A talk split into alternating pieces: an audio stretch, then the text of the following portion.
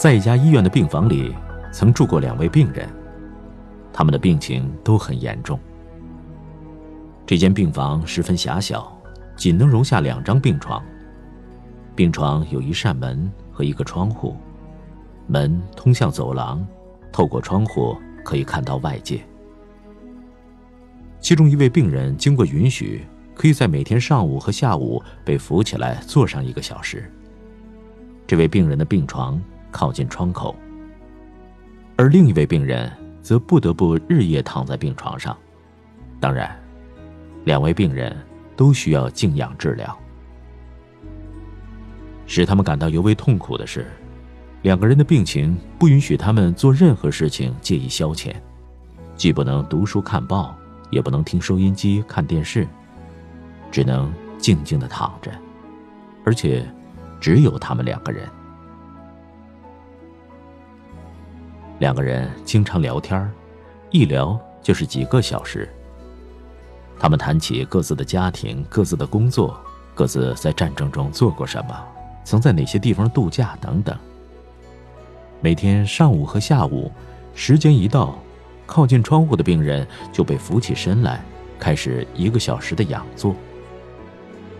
每当这个时候，他就开始为同伴描述起他所见到窗外的一切。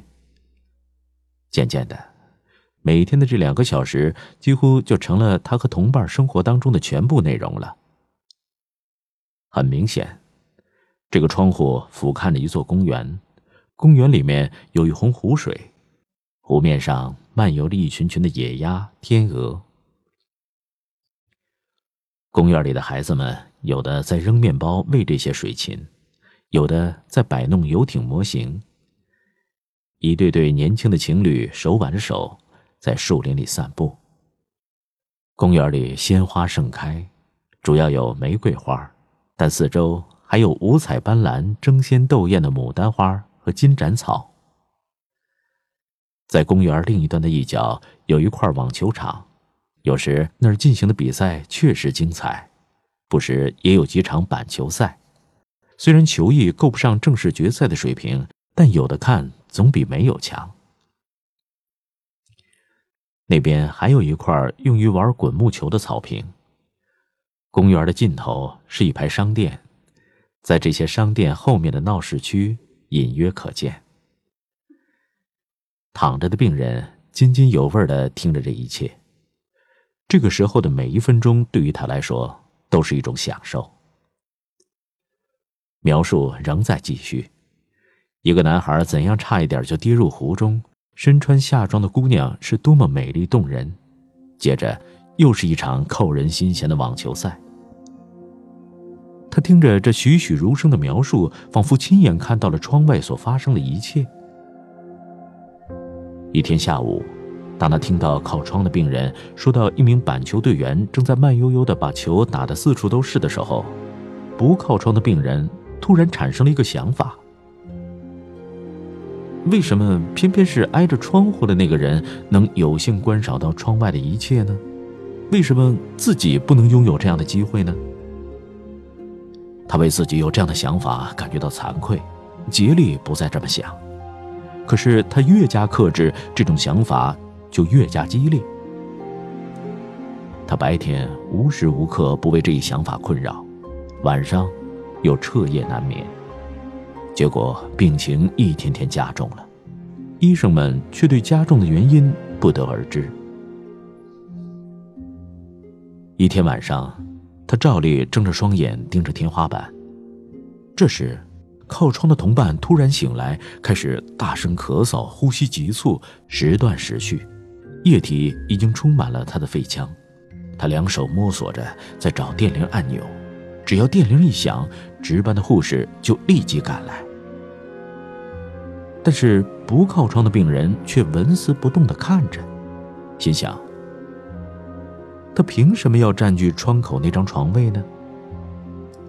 痛苦的咳嗽声一声又一声，卡住了，停止了，直到最后呼吸声也停止了。不靠窗的病人仍然盯着天花板。第二天早晨。医护人员发现靠窗的那个病人已经咽气了，他们静悄悄地将尸体抬了出去。稍过了几天，似乎这个时候开口比较合适。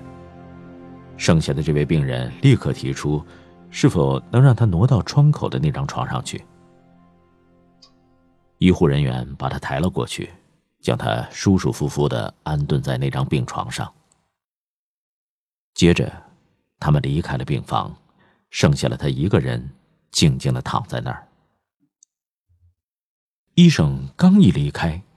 这位病人就十分痛苦的挣扎着，用一只胳膊支起了身子，口中气喘吁吁。他探头朝窗外望去，他看到的只是光秃秃的一堵墙。